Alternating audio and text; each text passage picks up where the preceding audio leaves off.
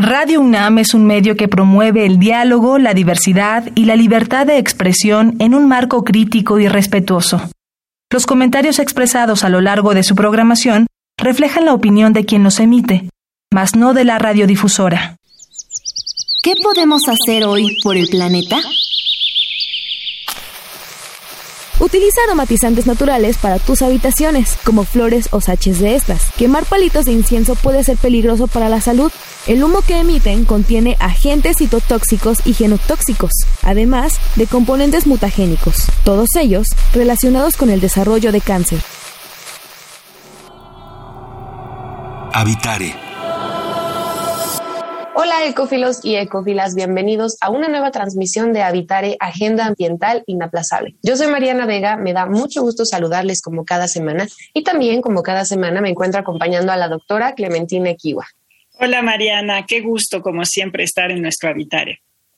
Así es, además porque el día de hoy tenemos un tema que concentra tres grandes esferas, tanto de pensamiento, pero también de la acción. Hoy vamos a hablar acerca de feminismo, biopolítica y medio ambiente. Para este tema tan maravilloso, ¿quién nos acompaña?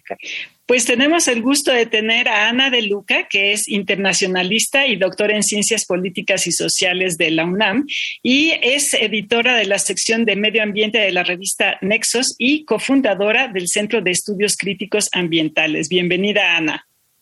Muchísimas gracias por la invitación. Encantada de estar aquí. Muchísimas gracias por acompañarnos y quédense con nosotros en este Habitare. Vamos a hablar acerca de feminismo, biopolítica y medio ambiente. Esto es Habitare, Agenda Ambiental Inaplazable. Empezamos. El Instituto de Ecología de la UNAM y Radio UNAM presentan. Toma segundos destruir lo que ha crecido en años. Toma horas devastar lo que se ha formado en siglos. Tomar acciones para rescatar nuestro ambiente solo requiere un cambio de conciencia. Habitare. Agenda ambiental inaplazable. Ciencia, acciones y reacciones para rescatar nuestro planeta. Nuestra, casa. Qué gusto que continúen con nosotros en esta emisión de Habitare Agenda Ambiental Inaplazable. Al inicio del programa les platicamos que el tema del día de hoy será feminismo, biopolítica y medio ambiente. Y Clemen, creo que es a veces inusual pensar que estas tres palabras tan presentes en nuestra vida cotidiana, pero que muy pocas veces profundizamos en ella, lleguen a unirse para presentarnos todo un nuevo tema, la verdad es que bastante interesante. Exactamente. Bueno, eh, yo como bióloga sí puedo decir claramente que estoy sesgada hacia la naturaleza, ¿no? Y, y pues me sorprende y me gusta que las personas que están dedicadas a, las parte, a la parte social eh, del conocimiento, pues estén eh, entrando un poquito a este, a este debate, ¿no? Y a estas súplicas casi, casi que hacemos los biólogos para cuidar el medio ambiente. Y Ana, bueno, eh, a mí me gustaría que nos dijeras por qué debemos atender estos problemas ambientales desde la perspectiva social. A ver, ¿cuál es tu opinión? Bueno, me, encanta la pregunta porque me parece que es una discusión muy necesaria. Eh, los temas ambientales casi siempre se han eh, centrado en una discusión que hacen desde la biología, desde las ciencias naturales, eh, pero, pero queda claro que, que se requieren las ciencias políticas, las ciencias sociales, incluso la filosofía, el arte, para poder eh, entender eh, estos fenómenos, pero también para dar pues, buen camino, una solución, atenderlos, ¿no? y, y las, a las ciencias sociales me parece que se les ha pues, dejado a un lado para entender estos fenómenos, ¿no? Muchas veces se les piensa como algo accesorio, ¿no? Este, como que a veces se recurre a los científicos sociales o a los científicos políticos para entender estos fenómenos, pero me parece que ya pues, tenemos que empezar a, hacer estudios interdisciplinarios, transdisciplinarios, en donde no haya, digamos, jerarquías en la forma en la que conocemos, sino que todos eh, participemos porque todos tenemos algo importante que decir. Eh, pues bueno, a, mí, este, desde las ciencias sociales, me, parece muy importante estudiar eh, los temas ambientales porque es desde ahí que entendemos los fenómenos que están dando eh, pie eh, al deterioro y a la devastación ambiental. Eh, gracias a que podemos entender a los sistemas como el sistema capitalista neoliberal, al sistema patriarcal, al sistema colonialista, es que podemos entender cómo es que vemos esa, la naturaleza, cómo la percibimos, cómo la vivimos, cómo la habitamos, pero también qué, uso hacemos de esta naturaleza. y también no podemos dejar a las ciencias sociales a un lado, porque es desde ahí, desde los recursos políticos y sociales, desde donde vamos a, dar soluciones, desde donde vamos a hacer política pública, desde donde vamos a, ejercer este, pues, distintas herramientas ¿no? para, darle buen curso a, estos, a estos problemas. Entonces, me, me, parecen las ciencias sociales importantísimas para entender estos fenómenos, pero para también eh, tratar de solucionarlos. Claro, y ahora eso que mencionas, Ana, es muy importante porque de un tiempo acá nos dimos cuenta que justo estos grandes problemas a los cuales nos enfrentamos en el medio ambiente, ya sea, por ejemplo, la extinción de algunas especies, ¿no? O todo lo que tiene que ver con cambio climático, pues una vez que entendemos que es también producto de la acción humana y que esa acción humana pues tiene un porqué, un sentido, tiene muchísimas eh, motivaciones también detrás de eso, es que se puede lograr este trabajo interdisciplinario. Pero algo que nos gustaría preguntarte justamente es por qué hacer entonces énfasis también en el feminismo, es decir, esta corriente o corrientes de pensamiento, recordando que son varias, de qué manera se insertan en esta noción y cómo nos pueden ayudar. Sí, muchas gracias, Mariana. Y dices algo muy importante en el sentido de que no hay un, no hay un solo feminismo, ¿no? Sino que hay feminismos. E incluso quienes estudiamos este, los, los problemas ambientales, este, hay, digamos, hay diferentes ramificaciones. Eh, del vínculo entre género y medio ambiente, ¿no? Está la ecología política feminista, está el ecofeminismo, están este, los ambientalismos feministas, eh, está la ecología queer, este, e, en fin, hay, hay, una, hay una serie de ramificaciones y que no podríamos homogeneizar, ¿no? Pero sí hay eh, el, feminismo como el, tronco común, digamos, ¿no? Y, y, el, y el, feminismo es una, es, es una epistemología y es una ética. Es una epistemología en el sentido de que nos está permitiendo entender eh, los fenómenos desde, otro eh, lugar. El, feminismo nos ayuda a, resignificar y a deconstruir la forma en la que hemos hecho política, eh, ciencia, la filosofía, las artes. nos ayuda a deconstruir la forma en la que nos hemos organizado como sociedad. ¿no? nos permite decir que esto, esta, esta organización social no es natural, ¿no? sino que es producto de, distintos eh, sistemas simbióticos que le dan forma a esta, eh, a esta, a esta sociedad.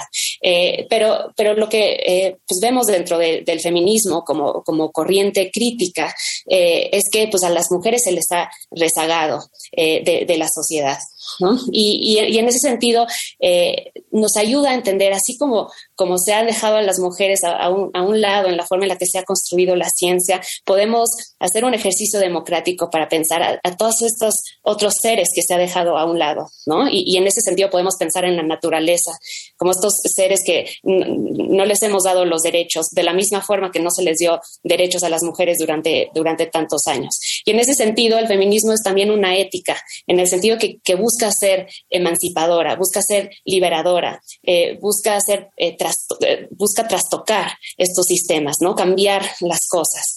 Eh, darle un nuevo sentido, saber que hay, hay nuevas formas de, construir mundos, mundos más sensibles, eh, eh, mundos más amorosos, más empáticos. Y, en ese sentido, pues, por un lado es, es, un, busca entender el ser de las cosas, queremos entender la realidad, pero también es un deber ser, busca darle un buen curso a, las cosas y pues resignificar este mundo que es no solamente violento contra las mujeres y otros, y otros seres, este, porque bueno, desde el feminismo no solamente vemos eh, a, las mujeres en un escalafón por debajo de los hombres, sino que tratamos de, articular las formas de desigualdad, ¿no? Sabemos que la etnia, la raza, eh, pues, eh, el estatus socioeconómico, la discapacidad, la orientación y, la identidad sexual son formas de desigualdad. Entonces tratamos de ver cómo están vinculadas estos para entender, digamos, en lugar y la situación del mundo de cada una de las, de las personas.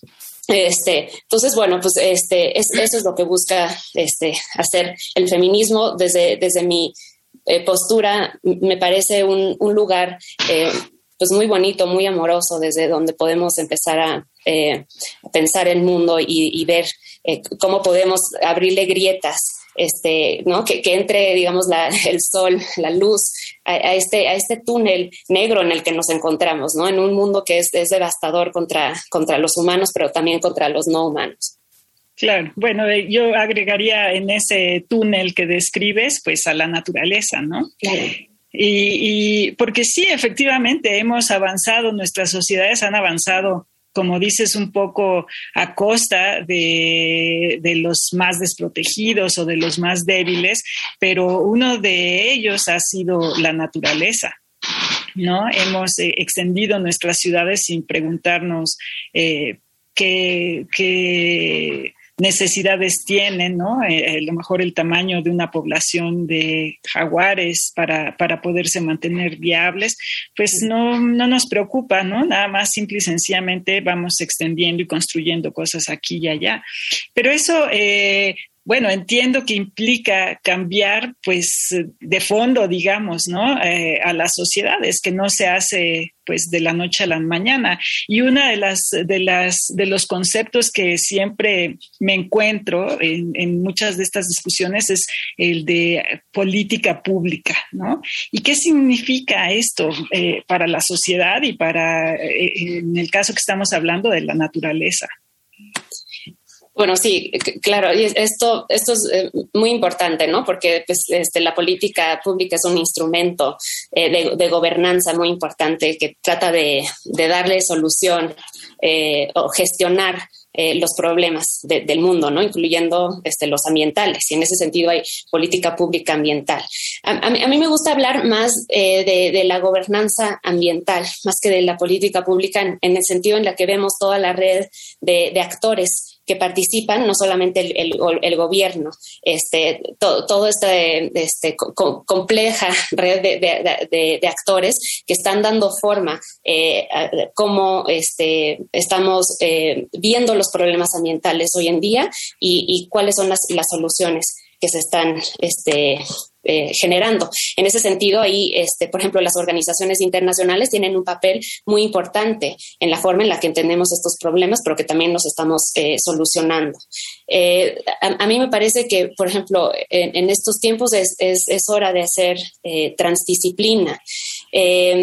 Nosotros hemos pensado muchas veces desde, pues, desde la academia, ¿no? Que, que nosotros entendemos muy bien los problemas y sabemos cómo los vamos a solucionar. Nada más necesitamos quien nos escuchen, pero en realidad este, pues necesitamos acercarnos a los diferentes actores, sobre todo a las comunidades locales a quienes más han afectado estos fenómenos ambientales y que escuchemos qué tienen que decir, que escuchemos cómo perciben los problemas, que, construyamos en conjunto con ellos el, el problema y que construyamos en conjunto las soluciones. ¿No? la, ciencia es, solamente una de las diferentes formas que tenemos para conocer y aprender el mundo, ¿no? Este, que es obviamente, pues, que las intenciones siempre han sido buenas, ¿no? Este, en, su mayoría, eh, pues, de, de, quien hace, de quien hace ciencia, pero también tendemos a, ver como menos otro tipo de conocimientos que son igualmente válidos. Eh, como los nuestros, ¿no? Eh, entonces, pues creo que creo que es hora de dar ese, ese paso como como sociedad hacer la transdisciplina, pero sobre todo buscando eh, que, que la construcción de la ciencia sea en favor de las personas más desprotegidas, quienes han estado marginados y excluidos de la sociedad históricamente. Claro, y me parece que señalas un punto muy importante, si no es que el central en muchas de estas nuevas formas de lo que decías hace un momento, articular la desigualdad, ¿no? Para tener entonces una correcta representación de las problemáticas y después enfocarnos en las soluciones. Muchas veces nos pasa que conocemos cuál es la, la, la causa del problema, la identificamos perfecto, pero tampoco nos identificamos a nosotros mismos o a nosotras mismas como parte de la solución. Antes de continuar platicando con nuestra invitada Ana de Luca Clemen, recordémosle a nuestro auditorio las formas por medio de las cuales se pueden comunicar con nosotros. Sí, estamos en Instituto de Ecología UNAM en Facebook, en Twitter arroba y Ecología UNAM y en Instagram Instituto-Ecología UNAM. Por allí nos pueden mandar todas sus dudas y comentarios sobre este tema. Nuestra invitada Ana de Luca estaba hablando acerca justo de esta forma de gobernanza ambiental que se relaciona con algo que tú comentabas, Clemen, esta forma de hacer políticas públicas que se resume simplemente en la forma en la que tanto ciudadanas, ciudadanos, ¿no? Cooperamos en conjunto con las instituciones, sobre todo de gobierno, para poder encontrarle solución a esos grandes problemas que nos afectan a todo, pero pues claro que es difícil cuando no nos afectan de la misma manera. Y creo que es justo lo que decían ahora, el feminismo es prueba de ello. No es lo mismo ser una mujer en una zona pues de más recursos económicos a ser una mujer en el resto del país con otra clase de problemas, ¿no? Todo eso vemos que se va entretejiendo y al tratarse de medio ambiente, pues se vuelve más complejo. Claro, porque muchas, eh, y particularmente eh, eh, personas marginadas, que viven en zonas marginadas, muy probablemente dependen más de los recursos naturales, ¿no? Entonces, a veces esperamos que no corten leña o que no aprovechen esto o aquello porque están deteriorando el ambiente y bueno, tenemos que darles las condiciones para que tengan una vida saludable y, e igualitaria, ¿no? Que tengan las mismas eh, condiciones, digamos, o las mismas oportunidades que el resto de la sociedad. Entonces, ¿cómo se puede avanzar hacia este tipo de sociedades en ecosistemas saludables, Ana? Sí, muchísimas gracias por, este, por esta pregunta que, que, me encanta. Primero porque me ayuda a, este, a, plantear algo que para mí es muy importante que, este, que quede claro, por ejemplo, dentro de los estudios sociales, que cuando hablamos de que los, los humanos estamos este, devastando al planeta, eh, el, feminismo y, todas las ciencias sociales nos ayudan a, hacer análisis del, poder, ¿no? Y, lo que vemos es que no todos este, estamos afectando de la misma forma el planeta, ¿no? Sino que hay relaciones de poder y esas relaciones de poder las podemos entender del, norte al sur global, eh, de las ciudades a las periferias, eh, de las élites a los grupos marginados, eh, eh, en fin, o sea, hay, toda una serie de relaciones de poder en donde no, no, podemos decir que, todos estamos afectando de la, de la, de la misma forma, ¿no? Este, es más, no solamente pues el, cambio climático y estos otros fenómenos no nos impactan igual, sino que hay personas que están haciendo negocio, Hay, quienes están haciendo uso de, fenómenos como, este para, convertirse en, millonarios. Mientras que otras personas se están, muriendo. Entonces, este, pues sí es, importante dar cuenta de que estos fenómenos pues no son democráticos, no nos impactan eh, de la misma forma, pero que tampoco son las, personas las mismas las que están, por ejemplo, cuidando al planeta. Sabemos que eh, las mujeres eh, han, sido históricamente encargadas de las tareas de cuidado y, y no solamente las tareas de cuidado que se hacen en casa, ¿no? Cuidar a los hijos, cuidar a los enfermos, este, cuidar a los adultos mayores, sino que estas, estas tareas se han extendido ahora eh, al medio ambiente, ¿no? Y, en ese sentido ahora hablamos de un concepto que es la feminización del cuidado ambiental. Y eso es que a las mujeres se les asigna estas tareas de, cuidado. esto, esto es problemático este, porque pues, las mujeres ya tienen este, pues, pues mucha carga de trabajo, ¿no? Y este, las, las tareas de cuidado toman tiempo, ¿no? Y quitan mucha energía. Eh, y entonces cuando a las, las, mujeres les estamos cada vez dando más estas tareas, les estamos quitando tiempo de esparcimiento, de recreación, de descanso.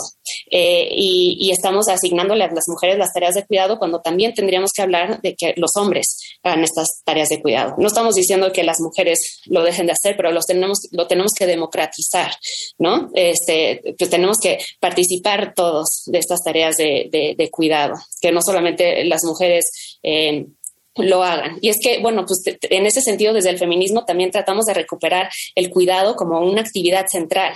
Eh, si no hay cuidados, no hay vida.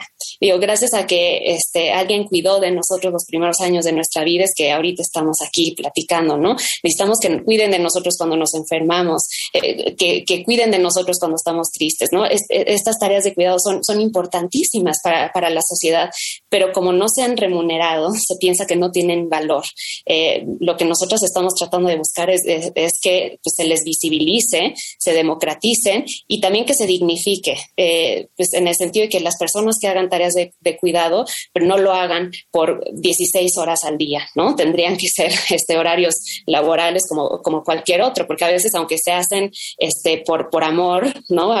Cuidamos a nuestros seres queridos por amor, eso no quiere decir que no nos canse hacerlo, ¿no? Y ahora, y ahora puede ser muy problemático la forma en la que hemos presentado la soluciones a los temas ambientales que siempre están las mujeres ahí. Fíjense, si, buscan en Google, eh, por ejemplo, este, reciclaje Ciudad de México, van a ver muchísimas imágenes de las mujeres siendo quienes reciclan, ¿no? Las mujeres son las que hacen los huertos. Eh, o sea, siempre están ahí las, las mujeres. Eh, estamos de alguna forma reafirmando el rol y el estereotipo de las mujeres como, como cuidadoras.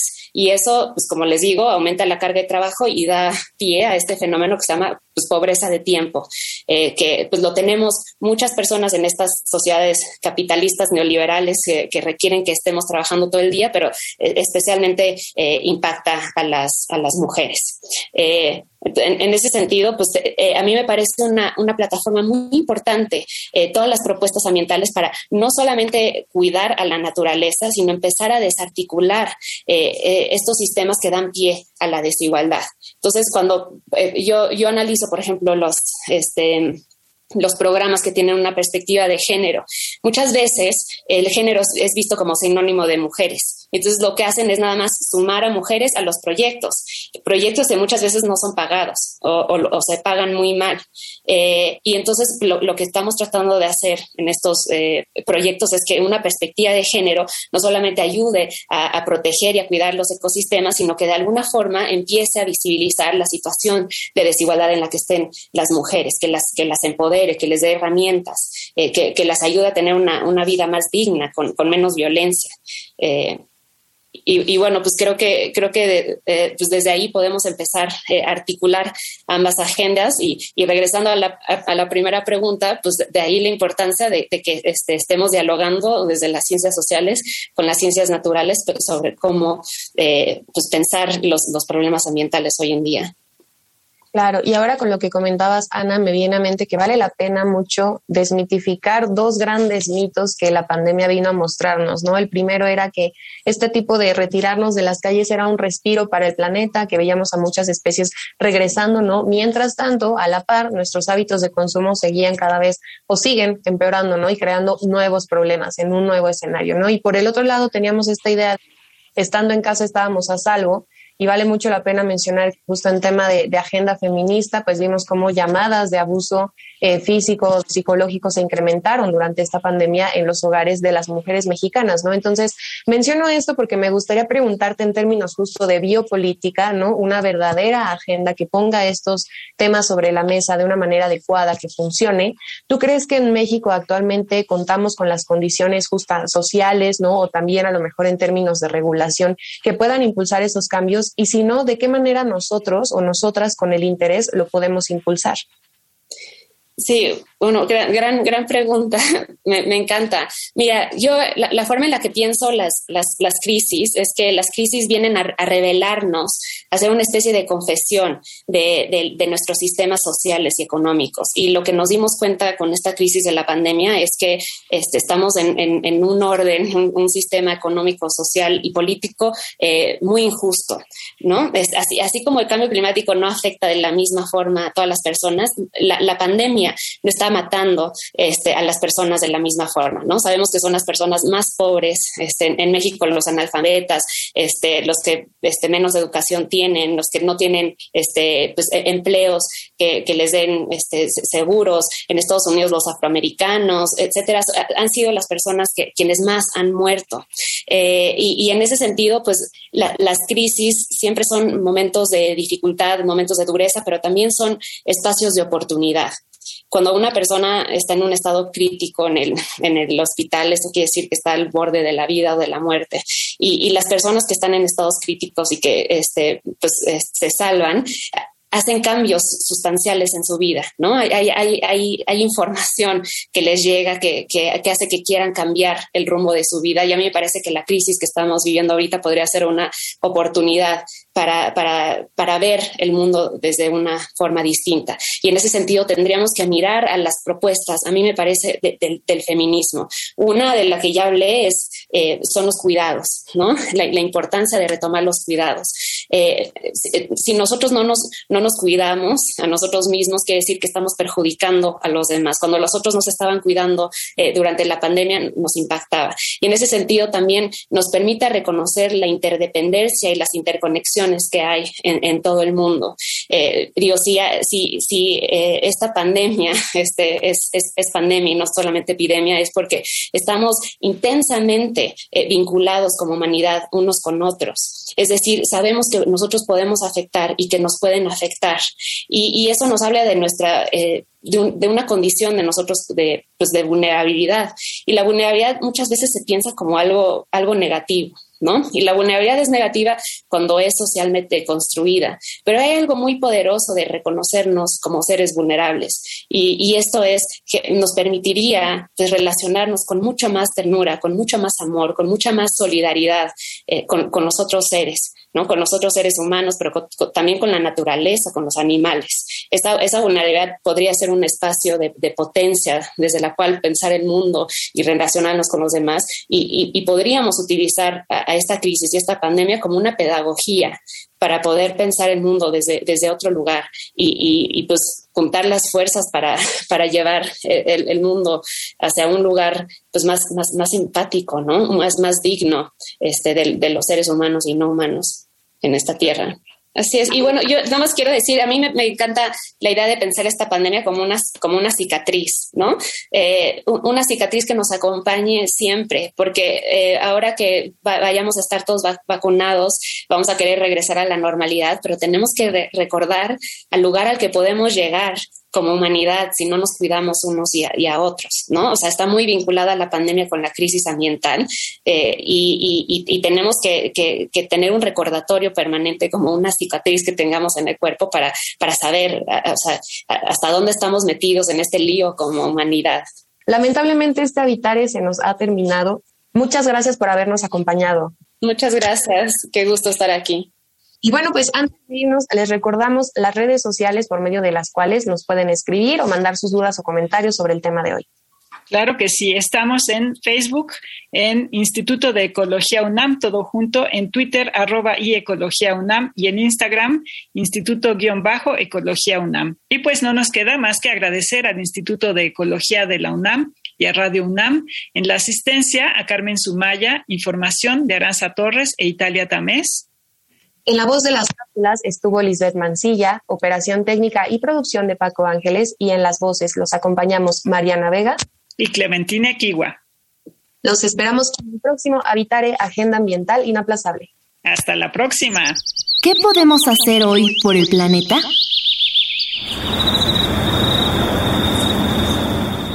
¿Te da gusto no tener el parabrisas de tu auto lleno de insectos cuando sales a la carretera? Considera que los insectos tienen un papel muy importante en la polinización de los alimentos que consumimos. Opta siempre por productos cosechados de manera sustentable y sin pesticidas. Visita ecología.unam.mx para obtener más información sobre el tema de hoy. Y si quieres escuchar todas nuestras emisiones, Entra a radiopodcast.unam.mx.